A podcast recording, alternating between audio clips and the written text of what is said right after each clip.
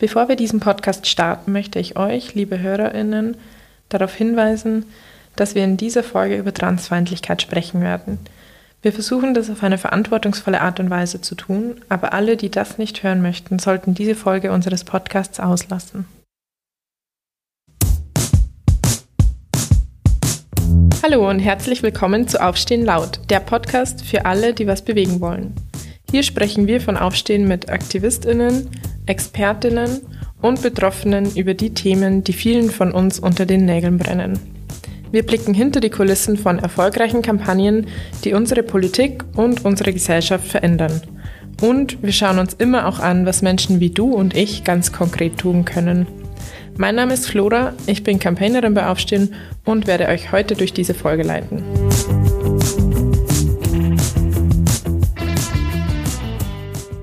Einen Tag nach der Aufnahme dieser Folge ist der 8. März.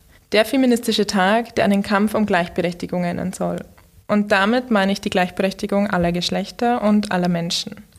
Noch sind wir weit davon entfernt und heute wollen wir uns eine in der öffentlichen Gleichberechtigungsdebatte viel zu oft vernachlässigten Bereich genauer anschauen, nämlich die Gleichberechtigung von Transpersonen in Österreich und warum wir intersektionalen Feminismus brauchen. Viele feministische Vordenkerinnen sagen, dass es erst echter Feminismus ist, wenn er intersektional ist.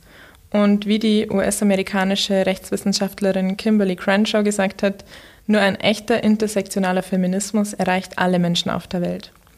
Was Intersektionalität genau bedeutet, wieso wir inklusiven Feminismus unbedingt brauchen und was jede und jeder Einzelne von uns tun kann, um für inklusiven Feminismus und vor allem auch für die Rechte von Transpersonen aufzustehen, darüber spreche ich heute mit Aktivistin Rhonda Divine. Hallo Rhonda, schön, dass du heute da bist. Schön, dass ich da sein darf. Magst du dich äh, zu Beginn kurz vorstellen? Wer bist du, was machst du und wofür engagierst du dich? Ich bin die Rhonda, Pronomen sie, ihr. Ich bin unter anderem im Verein Nicht-Binär im Vorstand, der hinter der Gender-Klage steht wo es um die Anerkennung von alternativen Geschlechtseinträgen für nicht-binäre Personen geht, sowie auch im Vorstand der ELC, der Euro Central Asian Lesbian Community, einer inklusiven lesbischen Organisation. Danke dir. Du setzt dich also schon lange für die Rechte von äh, Transpersonen und von Non-Binary Personen ein. Und du weißt es auch, was es heißt, als Transfrau zu leben. Um alle unsere Hörerinnen nochmal mitzunehmen und um in das Thema einzusteigen, kannst du einmal kurz erklären, was ist Trans eigentlich und genau, was, was steckt dahinter? Transpersonen sind Menschen, die nicht das Geschlecht haben, das bei der Geburt niedergeschrieben worden sind. In der Regel bei der Geburt schaut ein Arzt, eine Ärztin zwischen die Beine ähm, des Babys und schreibt dann anhand des Genitals nieder, ob die Person jetzt männlich oder weiblich ist. Für den Großteil der Menschen stimmt das im Endeffekt dann überein. Das sind CIS-Personen, die sich eben mit dem Geschlecht äh, wohlfühlen, als das Geschlecht angesprochen zu werden, das bei der Geburt festgestellt worden sind. Für Transpersonen ist das aber nicht übereinstimmend. Sprich, Transpersonen sind ein anderes Geschlecht, als was eben bei der Geburt festgeschrieben worden ist. Und das ist auch zusätzlich unabhängig von intergeschlechtlichen Personen, die halt ähm, genetisch bedingt eine Varianz der Geschlechtsentwicklung durchleben. Genau, du hast es eh schon angesprochen. Ähm, bei der Geburt werden wir in zwei Schubladen gesteckt, äh, entweder ähm, Mann oder Frau. Und ähm, da muss man auch nochmal dazu sagen, also du hast es jetzt schon eben gesagt, äh, der Arzt, die Ärztin schaut dem Baby da zwischen die Beine und schaut, wie man die Person einordnen kann. Also diese ganze äh, Einordnung an sich ist auch sozial konstruiert. Also das hat sich irgendjemand mal ausgedacht und hat gesagt, okay, so ordnen wir die Menschen jetzt ein. Ähm, und es ist aber auch nochmal also man kommt bei, bei anderen Personen auch zu einem anderen Ergebnis, wenn man sich zum Beispiel die Chromosome anschaut, wenn man sich die körperlichen Merkmale anschaut. Ähm, genau das nochmal so als Ergänzung dazu. Und was ich auch noch beim Einstieg angeschnitten habe, war das Thema der Intersektionalität. Magst du das auch kurz erklären, was dahinter steckt? Genau, du hast ja schon erwähnt, das geht auf Kimberly Crenshaw zurück, eine afroamerikanische Rechtswissenschaftlerin. Unter anderem ging es da auch um diesen Fall General Motors, ähm, wo eine schwarze Frau von dem Unternehmen nicht beschäftigt worden ist und dagegen geklagt hat und General Motors gesagt hat, wir haben ja schwarze Personen bei uns arbeiten, also kann es nicht rassistisch sein. Die waren allerdings alle Männer und sie haben gesagt, ja, wir haben auch Frauen bei uns arbeiten, das waren allerdings alle weiße Frauen. Und genau diese Überschneidung von Schwarzsein und Frausein in dem Kontext hat eben Kimberly Crenshaw damals eben aufgezeigt und mit dem Terminus Intersektionalität betitelt. Danke dir. Das war damals auch eines ähm, der Beispiele, das mir sehr geholfen hat, das Ganze nochmal zu verstehen, weil Intersektionalität ein, ein sehr großer Begriff ist. Ähm, wieso wir aber über Intersektionalität und intersektionalem Feminismus sprechen, ist auch wieder ein äh, sehr großes Thema. Und zwar egal, wo wir in unserer Gesellschaft hinschauen, also ob wir jetzt ähm, auf die Klimaerhitzung schauen oder auf die Covid-19-Maßnahmen, ähm, immer und überall treffen wir auf Ungerechtigkeiten, die verschiedene Menschen ganz, ganz unterschiedlich treffen. Und die Menschen, die eh schon mehrfach diskriminiert werden in unserer Gesellschaft, werden meistens noch stärker getroffen von beispielsweise der Erderhitzung. Und genau deshalb ist es auch so wichtig, dass wir Lösungen für Krisen intersektional angehen und mitbedenken, dass einfach manche Menschen mehrfach diskriminiert werden können und dass man das einfach mehr im Kopf haben muss oder auf dem Plan haben muss, wenn man sich Lösungen für diese Krisen überlegt. Wie spielt deiner Meinung nach ähm, Intersektionalität und Transfeindlichkeit zusammen? Die Transfeindlichkeit wird oft als ein großes angesehen, obwohl sie auf verschiedenen Personen gänzlich unterschiedlich wirkt. Eben gerade wenn wir uns anschauen, wie sehr im generellen Diskurs Transfeindlichkeit fast ausschließlich gegen Transfrauen gerichtet ist, ähm, dann müssen wir halt eben genau in Bezug auf Intersektionalität die Diskriminierung als Frau beziehungsweise auch die Diskriminierung als Trans ansehen. Aber im Endeffekt ist Transmisogynie eine Diskriminierung für sich, mhm. weil diese Intersektion eben zusätzlich ganz anders wirkt als Frauenfeindlichkeit der CIS-Personen ausgesetzt sind, beziehungsweise eben auch Transfeindlichkeit der transmaskuline Personen ausgesetzt sind. Die Art und Weise, wie halt Transfeindlichkeit auf unterschiedliche Personen unterschiedlich wirkt, ist, dass transfemininen Personen Weiblichkeit ständig abgesprochen wird, während transmaskulinen Personen sie zugesprochen wird. Und das hat halt schon unterschiedliche Auswirkungen und sollte dementsprechend auf jeden Fall auch unterschiedlich betrachtet werden und darüber auch geredet werden. Was passiert, wenn wir nicht intersektional und inklusiv agieren? Darauf gehen wir jetzt nochmal genauer ein. Ähm, und zwar kam vor zwei Wochen ein Bericht raus von einer internationalen NGO, die heißt ILGA Europe. Die ähm, veröffentlicht seit zwölf Jahren jährlich einen Bericht und schaut sich darin die Menschenrechtssituation von LGBTI-Personen in Europa und Zentralasien an. Und der aktuelle Bericht zum vergangenen Jahr zeigt, dass das letzte Jahr das gewalttätigste Jahr für LGBTI-Personen in den letzten vergangenen zehn Jahren war. Also das betrifft in dem Bericht sowohl die geplanten und grausamen Angriffe auf LGBTI-Personen als auch Suizide von LGBTI-Personen als Folge der zunehmenden und weit verbreiteten Hassreden von Politikerinnen, religiösen Führerinnen, rechtsextremen Organisationen und auch Medienexpertinnen. Das gibt uns schon mal einen schrecklichen Einblick in die Folgen von Transfeindlichkeit. Ähm, Und da ist die Frage an dich, kannst du das bestätigen, was der, was der Bericht sagt? Bekommst du es auch mit, dass wir einen enormen Anstieg haben? Absolut. Ähm, man braucht sich, also man braucht gar nicht so weit zurückschauen. Letztes Jahr der Tod von Malte während der Pride niedergeschlagen worden und an den Verletzungen erliegt. Und solche Fälle sind keine Einzelfälle mehr und sind auch nicht mehr so weit weg von hier aus Österreich. Also man braucht gar nicht unbedingt so weit wegschauen.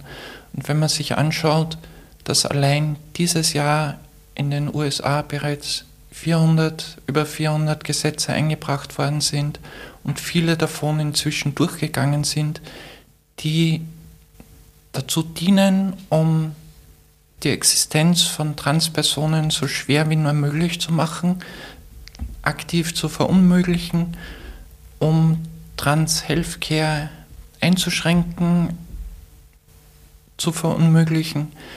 Und man kann jetzt sagen, ja, das ist in den USA, aber wenn man sich anschaut, wie zum Beispiel in den USA gegen Lesungen von Drag Queens ähm, geschossen wird und dort halt das Ganze über die Thematik der Frühsexualisierung versucht wird zu spielen und man mitbekommt, dass das die AfD in, Deutsch, in Deutschland eins zu eins übernimmt in der Wortwahl und in der Art und Weise, wie sie dagegen vorgeht. Und wenn man sieht, was in Großbritannien los ist ähm, und welche Leute eben auch aus Österreich zur LGB Alliance, die von mehreren äh, Organisationen ganz klar als Hassorganisation einzustufen ist, ähm, welche Leute auch aus Österreich dorthin fahren und dort Vorträge halten, dann ist das alles nicht mehr sonderlich weit weg von uns. Und dieser globale Zusammenschluss und diese globale gegenseitige Unterstützung, die hier passiert, ist tatsächlich sehr erschreckend. Das Lemkin Institute für Genocide Prevention hat die Gender Critical Movement in Großbritannien als, als faschistische Ideologie eingestuft und mit einem genozidialen Charakter. Und wenn man sich die kürzliche Rede im, in Amerika im Rahmen einer CPAC-Konferenz anschaut da genau auf dem Wortlaut hinhört, es, da gibt es nichts mehr schön zu reden. Da geht es tatsächlich ums Auslöschen von Transpersonen. Und wir haben auch, ähm, ich glaube, es war diese Woche, gab es schon ähnliche Äußerungen von der FPÖ in Österreich dazu. Also man sieht auch, es ist auch in Österreich immer mehr verstärkt und lauter. Und gerade wenn man sieht, dass es in den anderen Ländern immer lauter wird, dann trauen sich Anti-Gender-Aktivistinnen auch in Österreich mehr, noch mehr lauter zu werden und grausiger zu werden. Ähm, genau, du hast es eh schon angesprochen, wie, wie vernetzt diese ganze äh, Anti-Gender-Bewegung ist, ähm, wenn man sie so nennen mag. Es ist eine Ideologie. Ich würde es gar nicht mehr als Bewegung bezeichnen. Es ist eine Ideologie, die Transpersonen die Lebensgrundlage und Existenz abspricht. Und es ist auch echt erschreckend, wenn man merkt, wie eben, du hast ja schon gesagt, wie vernetzt sie sind und auch wie viele Finanzen da eigentlich dahinter stecken. Also es gibt einen Bericht, der äh, regelmäßig erstellt wird und da kam raus, dass da wirklich einige Milliarden an Euros oder US und US-Dollar in diese ganze Ideologie äh, reinfließen. Und das, äh, was mich persönlich sehr erschreckt hat, ist, dass zwei Drittel dieser ganzen Gelder aus Europa kommen. Und da eben einerseits aus NGOs, aus Stiftungen, vor allem religiöse Organisationen, die da dahinter stecken, ähm, also auch katholische Organisationen, politische Parteien, staatliche Finanzierungen und vor allem soziale und wirtschaftliche Eliten. Und das sind Personen, die einfach sehr, sehr viel Geld haben und direkte Nachfahren sind von den Personen, die im Nationalsozialismus ganz oben waren in Österreich und Deutschland. das ist das, was mich auch sehr erschreckt hat, als ich das gelesen habe. Also man sieht, da ste steckt ein, ein großes und sehr, auch sehr durchdachtes System dahinter, die, ähm, diesen Hass und Hetze eben zu schüren und voranzutreiben. Ähm, hat sich dadurch auch dein Engagement in den vergangenen Jahren verändert?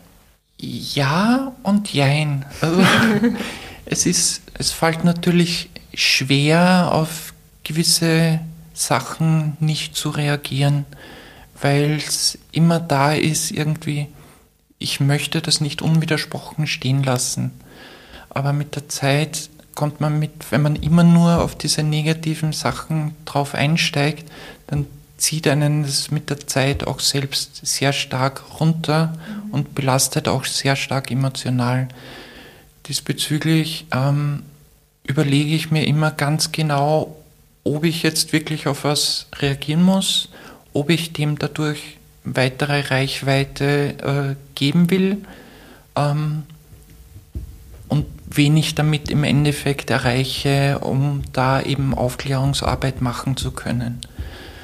Und häufig geht es dann in Richtung, ich entscheide mich dafür, abhängig von, wen erreiche ich damit, ähm, wo habe ich die Möglichkeit, Leute zu erreichen. Ich weiß ganz genau, dass ich die Leute, die diesen Müll produzieren, reproduzieren, sowieso nicht erreichen kann, aber ich mhm. kann das Publikum drumherum erreichen.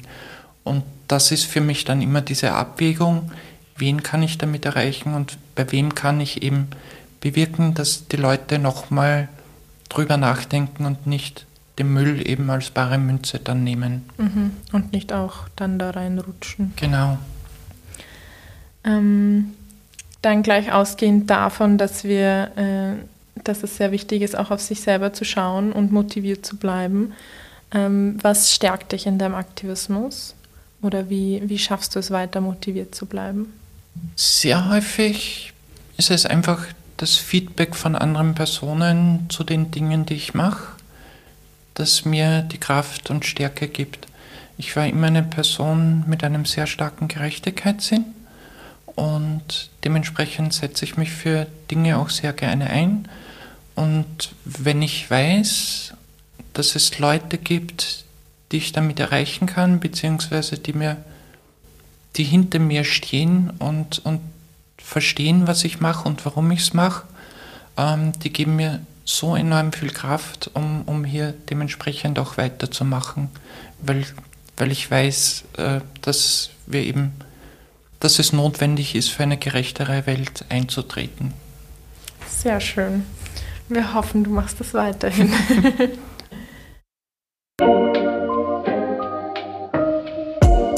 kurze Einschaltung noch in eigener Sache. Wir finanzieren unsere Arbeit für Aufstehen aus Spenden von engagierten Menschen wie euch. Das heißt, wenn ihr unsere Arbeit oder unseren Podcast unterstützen möchtet, könnt ihr Aufstehen über aufstehen.at slash fördern oder uns durch eine einzelne Spende über aufstehen.at slash spenden unterstützen. Auch kleine Beiträge helfen uns enorm. Vielen herzlichen Dank und jetzt zurück zur Folge.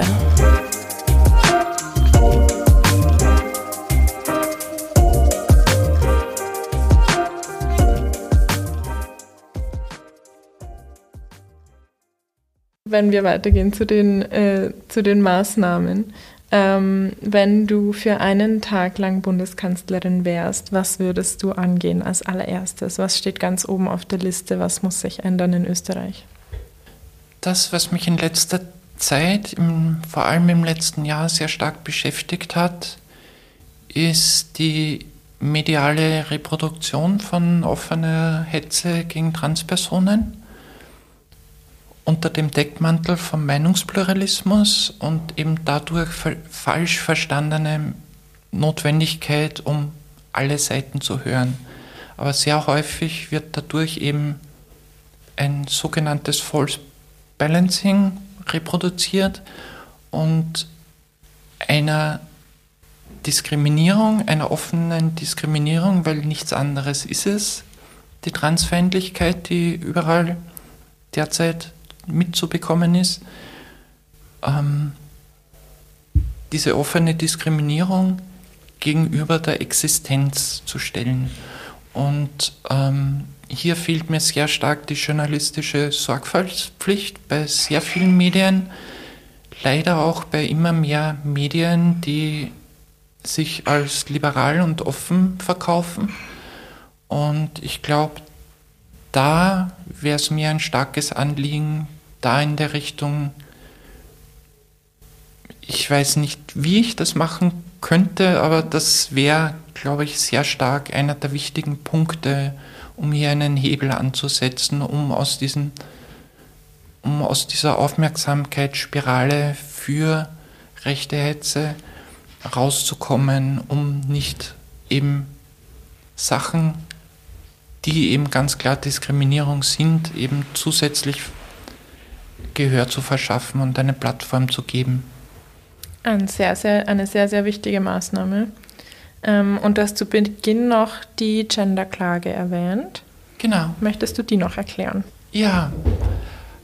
Aktuell ist es so, vor fünf Jahren, glaube ich, hat es eine intergeschlechtliche Person, Alex Jürgen, geschafft, zu erstreiten, einen Geschlechtseintrag abseits von männlich oder weiblich zu bekommen. Das, der Verwaltungsgerichtshof hat im Endeffekt dieser Klage dann stattgegeben und darauf aufbauend dann eben in der Umsetzung geschaut, wie können wir das so eng wie nur möglich schnüren, damit nur ja nicht viele Leute irgendwie Zugang dazu haben. Ähm, und es ist dann später etwas nachgebessert worden, aber in dieser Nachbesserung ist eine explizite Diskriminierung von dyadischen Transpersonen hineingekommen. Dyadisch bedeutet, ist quasi das Gegenteil von intergeschlechtlich. Das heißt, es sind Menschen, die bei der Geburt vom Körper her eindeutig als männlich oder weiblich zugeordnet werden können, auch wenn wir, wie gesagt, wissen, dass das für Transpersonen nicht immer korrekt ist. Aber ähm, genau, und diese explizite Diskriminierung von Transpersonen, die eben nicht intergeschlechtlich sind, ist etwas, was wir mit der Genderklage angehen, wo es eben Klagen dagegen gibt, gegen diese Ungleichbehandlung, gegen diese offene Diskriminierung ähm, um eben diese Gutachtenspflicht rauszubekommen. Das ist nämlich selbst auch für intergeschlechtliche Personen ein Dorn im Auge, weil sie von ihrer Geburt an ständig von der Medizin irgendwie als Sonderfall, als anders ähm, wahrgenommen und eingestuft werden und sich für einen Geschlechtseintrag, der ihnen eigentlich zusteht, dann erst recht wieder erneut begutachten lassen müssen und damit erst recht wieder eine erneute Retraumatisierung erfahren. Deswegen kämpfen wir diesbezüglich Seite an Seite mit der Intercommunity, um hier eben den Zugang zu alternativen Geschlechtseinträgen bekommen zu können. Es hat in den letzten zwei Wochen ähm, zumindest zwei Urteile gegeben vom Verwaltungsgericht Wien, mhm. wo eine Person der Personenstand nicht binär zugesprochen worden ist, einer anderen Person der Personenstand divers zugesprochen worden ist. Die beiden Urteile sind noch nicht rechtskräftig, ähm, aber wir bleiben auf jeden Fall an der Sache dran, weil es eben nicht sein kann, dass hier eben offene Diskriminierung im Gesetz vorhanden bleibt. Okay, also auch eine, eine sehr, sehr wichtige Maßnahme und wir sehen, äh, euer Aktivismus lohnt sich schon und es kommen langsam Schritte in die richtige Richtung, aber da ist definitiv noch Verbesserungsbedarf da von der Regierung. Luft nach oben gibt es immer.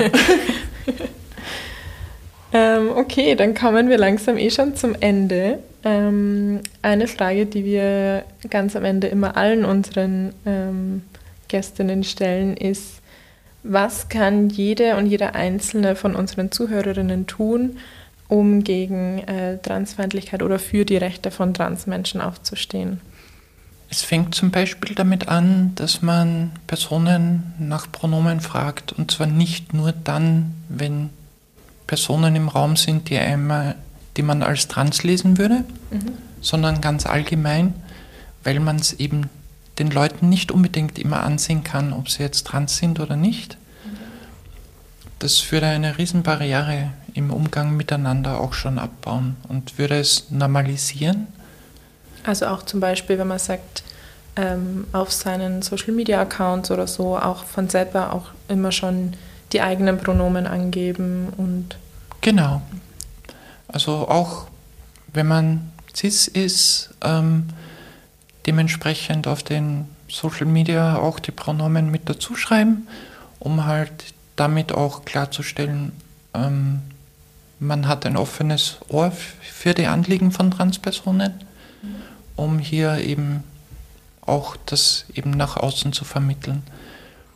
Und des Weiteren, wenn sich jemand irgendwie über eine Person, die jetzt irgendwie männlich gelesen wird, ähm, lustig macht, weil der Mensch Lippenstift, Nagellack trägt oder einen Rock anhat, dann dementsprechend auch darauf hinweisen, so, ja, es ist nichts dabei. Auch Männer können Röcke tragen und woher wissen wir, dass das jetzt ein Mann ist? Mhm. Also genau diese Sachen, ähm, wenn sich andere Leute in unserem Umfeld über wen lächerlich machen wollen, eben drauf zu schauen, so ist ja nicht notwendig. Zivilcourage zeigen. Genau. Da auch nochmal der Hinweis von mir, ähm, Zivil, also Zivilcourage zeigen haben wir jetzt schon mal, ähm, hatten wir schon mal im Podcast ähm, bei einem anderen Thema und da haben wir schon drüber gesprochen, ähm, dass es wichtig ist, eben einzuschreiten, wenn man Gewalt mitbekommt, aber auch, ähm, also es muss jetzt nicht sofort psychisch, äh, physische Gewalt sein, sondern kann auch andere Gewalt sein. Einschreiten kann vieles bedeuten. Das kann entweder sein, man lenkt äh, den oder die Täterin ab, man bittet eine andere Person um Hilfe einzuschreiten, man dokumentiert das Ganze, man fragt bei der betroffenen Person nach, ob, man, ob sie irgendetwas braucht, ob man helfen kann oder natürlich, wie du es schon genannt hast, direkt eingreifen. Genau, ja. Die betroffene Person einzubeziehen ist immer ein sehr, sehr guter Ansatz, weil ich nicht wissen kann, was jetzt eine Person braucht, um mhm. sich in der, aus dieser Situation ähm, rausreklamieren zu können, um sich wohler zu fühlen. Und was ich mir noch notiert habe, was auch jede und jeder Einzelne von uns tun kann, ist äh, ein Ally sein. Ähm, ein Ally ist eine Verbündete oder ein Verbündeter, die eben nicht, der oder die nicht Teil äh, einer marginalisierten Gruppe und heute sprechen wir über die Trans-Community ist, aber eben diese aktiv unterstützt.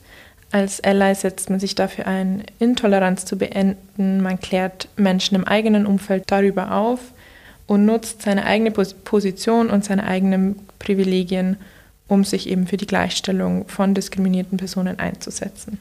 Das ist eben auch ein, ein Punkt, den man tun kann. Wie immer findet ihr weitere Informationen in unserer Folgenbeschreibung.